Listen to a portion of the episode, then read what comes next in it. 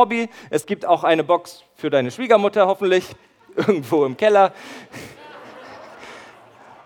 Und die nimmst du vorsichtig raus. Und es gibt eine Regel bei den Männern. Und Frauen, hört jetzt gut zu. Ihr könnt eure Männer besser verstehen, wenn ihr das kapiert.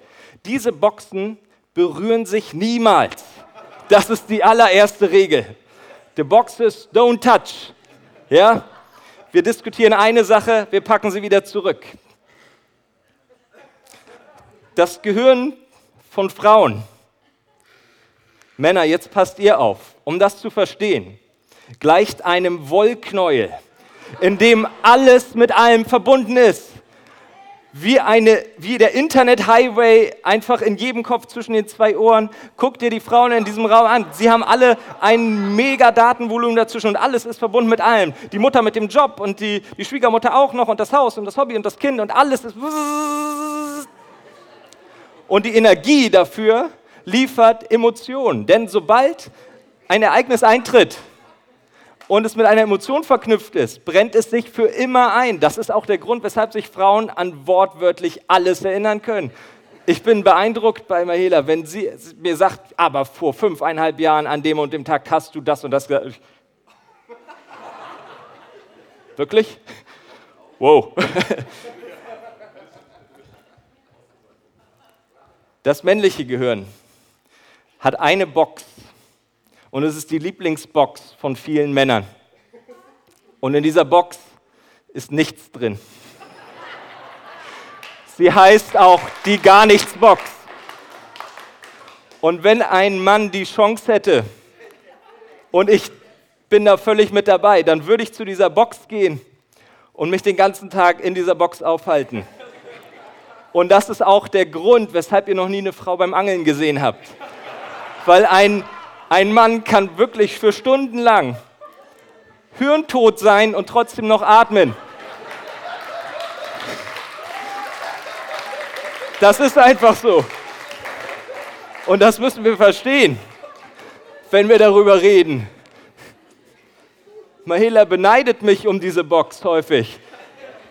Denn wenn ich mich abends ins Bett lege, dann sage ich Hallo und gar nichts Box während Mahele noch den Tag durchgeht und überlegt und was alles. Und ich schlafe schon tief und fest.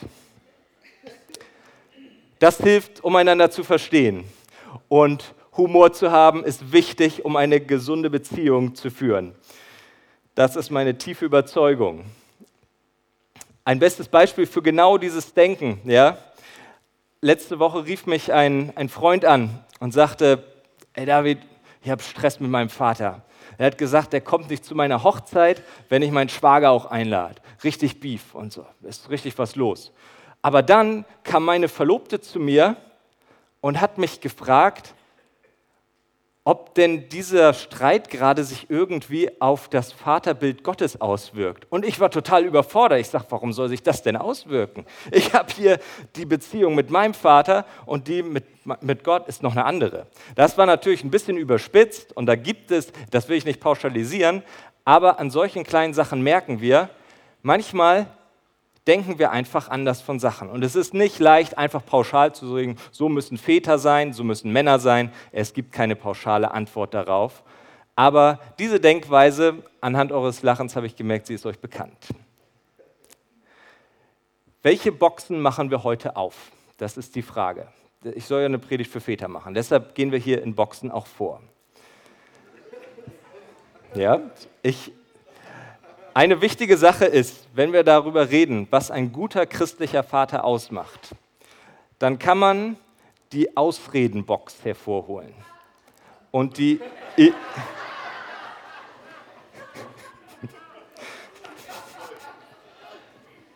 und sagen, warum ja, es auf jeden Fall schwer ist, ein guter Vater zu sein. Am Mittwoch saß ich mit einem Schweizer Arbeitskollegen in Berlin in einem bayerischen Hofbräuhaus. Das war schon mal eine kulturelle Vielfalt. Und irgendwie sind wir auf unsere Familiengeschichten gekommen. Und er hat mir in seinem schönen Schweizer Akzent erzählt, dass als er vier Jahre alt war und seine Schwester zwei, sein Papa die beiden morgens auf einmal ins Auto gesteckt hat, Koffer gepackt und hat sie an einem Kinderheim ausgesetzt. von Rumänen geführt. Und da war er dann die nächsten anderthalb Jahre. Und er weiß bis heute nicht warum. Er weiß bis heute nicht, warum das passiert ist. Und nach anderthalb Jahren kam der Vater auf einmal wieder und hat ihn wieder mitgenommen. Jetzt sagt mir dieser Kollege in seinem, wie gesagt, sehr herzlichen Schweizer Akzent, den ich nur kurz versuche nachzumachen, danach lasse ich es auch wieder, sagte, David, weißt du, ich habe versucht, das, den Teppich zu lüften. Ich habe meinen Vater angesprochen, gesagt, gucken wir mal runter in die Vergangenheit. Ich habe ihn angehoben, habe ihn zugemacht, habe mich draufgestellt, bin weitergegangen. Wir müssen nicht alles aufarbeiten, sagt er. Wir müssen uns nicht immer nur damit beschäftigen, was jetzt der Grund sein könnte, warum wir jetzt keine guten Väter oder Männer sein können. Wir arbeiten beide in therapeutischen Einrichtungen. Das heißt, wir kennen um systemische Aufstellung, wir kennen auch um, um Familienaufstellung, wir wissen auch manchmal, dass es wichtig ist und das hat auch seine Daseinsberechtigung. Das will ich nicht schlecht reden, die Vergangenheit auch mal aufzuarbeiten. Ja? Das ist schon mal gut und wichtig. Aber man kann sich da auch festkleben und sagen, ich befesse mich nur damit, warum es auf jeden Fall nicht sein kann, ja, dass ich jetzt ein guter Vater bin. Und wir suchen in dieser Ausredenbox in unserer Vergangenheit und suchen und suchen und suchen, aber das wird uns nicht weiterbringen. Manchmal ist es wichtig, diese Box auch zuzuklappen und wieder zurückzutun und sie auch zuzulassen und lieber darauf zu schauen, was bin ich jetzt für ein Typ? Was hat meine Vergangenheit aus mir gemacht? Was sind meine Stärken und wo ist das Element, wo ich mich gut bewegen kann, damit meine Stärken richtig zur Geltung kommen? Daher versteht mich nicht falsch, wenn ich heute nicht darauf eingehe, auf das ganze Thema Verletzungen in deiner Kindheit und vielleicht war dein Vater nie für dich da und du hast irgendwie schlechte Erfahrungen damit gemacht. Das sind ernstzunehmende Verletzungen, keine Frage. Aber wir wollen sie nicht als Ausrede nutzen für unser jetziges Verhalten. Natürlich kannst du in dieser Box auch finden, ja, gesellschaftlich wird so viel von mir erwartet. Du musst cool sein, du musst stark sein, du musst gleichzeitig auch irgendwie noch Schwäche zeigen, außen hart, innen ganz weich. Wir haben das gehört. In dieser Box kann auch sein, lern mal meine Frau kennen oder meine Kinder. Lassen wir zu, schieben wir zurück und gucken uns lieber an, was die Bibel zu sagen hat. Ich bin fündig geworden auf der Suche nach dem, was, wo lernen wir darüber, was Väter ausmachen. Und meine Hausaufgabe an euch ist es, Sprüche 1 bis 9 einmal zu lesen in der nächsten Woche. Ihr habt richtig gehört, neun ganze Kapitel in der Bibel. Sprüche 1 bis 9. Schreibt euch das am besten auf, so machen das, macht man das bei Hausaufgaben. Ne? Ich stelle mir diese Szenerie so vor, da ist Salomo. Vielleicht hat der ein oder andere schon mal von gehört. Der weiseste Mensch, der auf Erden gewandelt sein soll. So wird er betitelt. Dass der auch seine Macken und Fehler hatten, das wissen immer alle ganz schnell. Aber er war auch wirklich ein weiser Mann. Sonst hätte er nicht diese Sprüche dort geschrieben. Und ich stelle mir jetzt vor, dass er mit seinem Sohnemann spazieren geht und seinem Sohn diese neun Kapitel so nach und nach beibringt und erzählt, mein Sohn, hör zu, darauf kommt es wirklich an im Leben. Und er fasst diese Rede, fängt er an mit einem Satz und bettet das dann ein nach den neun Kapiteln. Dann wisst ihr auch, dass ihr dann fertig seid. Und der, der erste Satz ist, die Furcht des Herrn ist der Anfang der Erkenntnis. Und neun Kapitel später, die Furcht des Herrn ist der Weisheit Anfang. Wenn ihr mich fragt, gibt es keine bessere Anleitung dafür, wie christliche Väter ihre Kinder erziehen sollten indem sie ihnen die Furcht des Herrn beibringen. Und Furcht des Herrn hatten wir letzte Woche schon. Das ist nichts Gruseliges. Das ist, Furcht ist nicht Angst oder Schrecken, sondern es ist Ehrfurcht vor dem allmächtigen Gott. Und wenn wir das unseren Kindern mitkriegen können, geben, dass wir den Herrn fürchten, dann haben wir was geschafft. Und sie dazu bewegen, weise zu werden, sich nach Weisheit auszustrecken. Aber was ist jetzt diese Furcht des Herrn? Was ist die Weisheit? Salomo in diesen neun Kapiteln tut eigentlich nur zwei Sachen. Er motiviert seinen Sohnemann, sich nach Weisheit auszustrecken und sagt, Sohn, Weisheit ist das Wichtigste, was du brauchst. Und zum Zweiten warnt er seinen Sohn vor den Gefahren und den Fallen, die lauern. Und die sind bis heute gültig. Einen ganz großen Schwerpunkt legt Salomo da auch auf die Sexualisierung der Welt. Und dass ja, wir Männer da nun mal anfällig sind. Und er warnt seinen Sohn wirklich eindrücklich davor und sagt, klammer dich an Gott. Das ist es, was zählt. Und ich fand, eigentlich hat sich dieses, ja, ganze, wie komme ich zur Gottesfurcht, ich habe das mal mit meinen Grafikdesign-Künsten probiert darzustellen, ja, da müssen wir über ein paar Hürden springen, um am Ende bei der Furcht Gottes zu landen.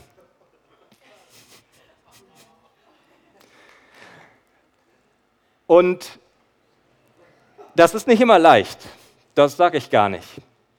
Aber es gibt etwas, was auf jeden Fall hilft, dort anzukommen, über diese Hürden von Stolz zu springen.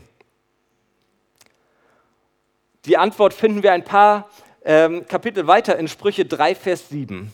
Und darauf möchte ich eigentlich auch nur eingehen. Sei nicht weise in deinen Augen, fürchte den Herrn und weiche vom Bösen. Sei nicht weise in deinen eigenen Augen. Was heißt das?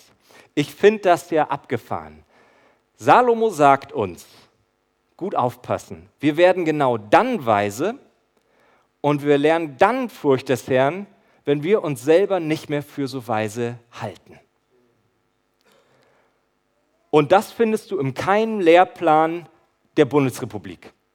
Nirgendwo wirst du sehen, halt dich selber nicht für so klug. Was du mitkriegen wirst, auch bei deinen Kindern ist, dass die bombardiert werden von Einflüssen, mach das Beste aus dir, zeig dich im besten Licht, mach deine Insta-Story mit dem Filter, der gut ankommt in der Welt, präsentier dich, mach was aus dir, sei du selbst, yes we can, wir schaffen das, ja?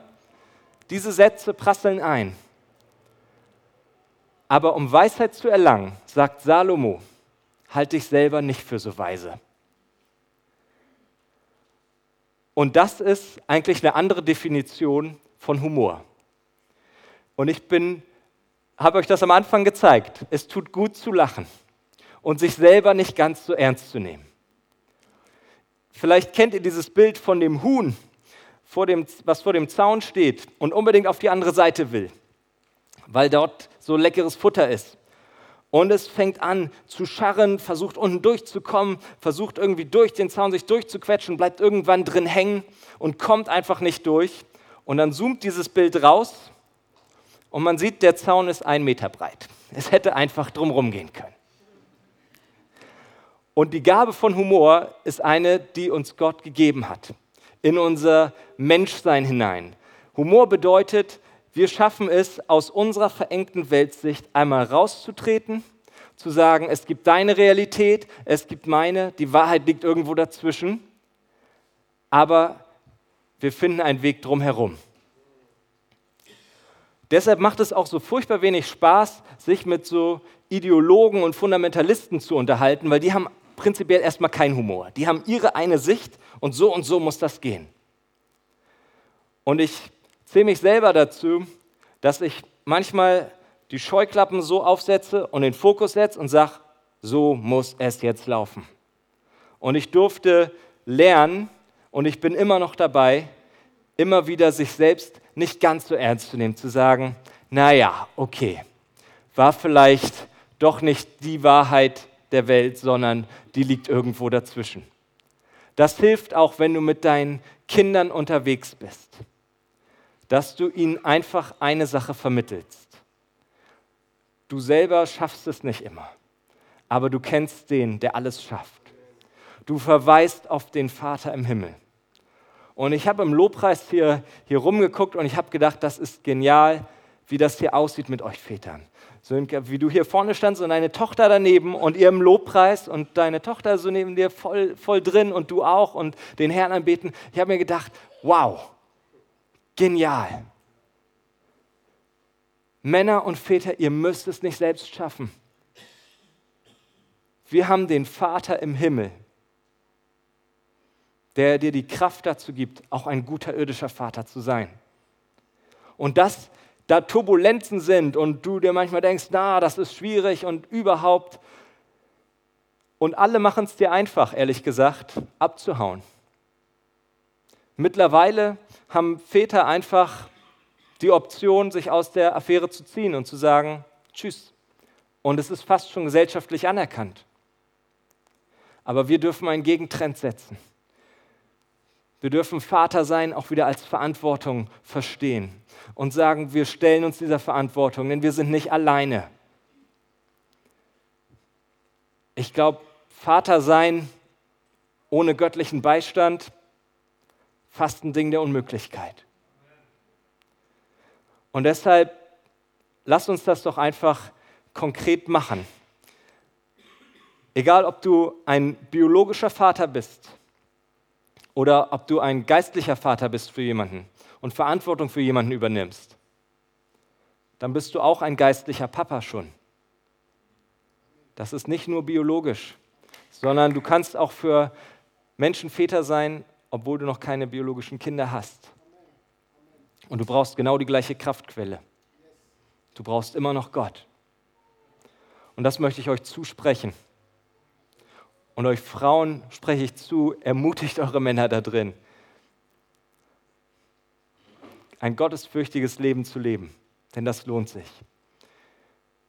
Männer und Väter, steht mal auf. Lass uns einfach gemeinsam, ja, schaut euch mal um ja, auch ihr Frauen, was hier so steht. ihr seht, wir brauchen Gebet. Und das wollen wir genau jetzt auch tun. Wir wollen füreinander beten. Ihr Frauen dürft jetzt gerne auch mit aufstehen dazu. Und lasst uns in eine Gebetszeit starten, wo wir uns einfach gegenseitig segnen. Ja, wir machen das jetzt ein bisschen offen gestaltet. Wenn du sagst, hey, ich, ich möchte konkret auch über was sprechen, dann wird Jens Martin auch hier vorne stehen und auch noch Waldemar wird sich auch noch dazu stellen. Wenn du einfach über Sachen reden willst, sag, ah, ich möchte das loswerden, ich möchte meinen Fokus wieder auf Gott setzen.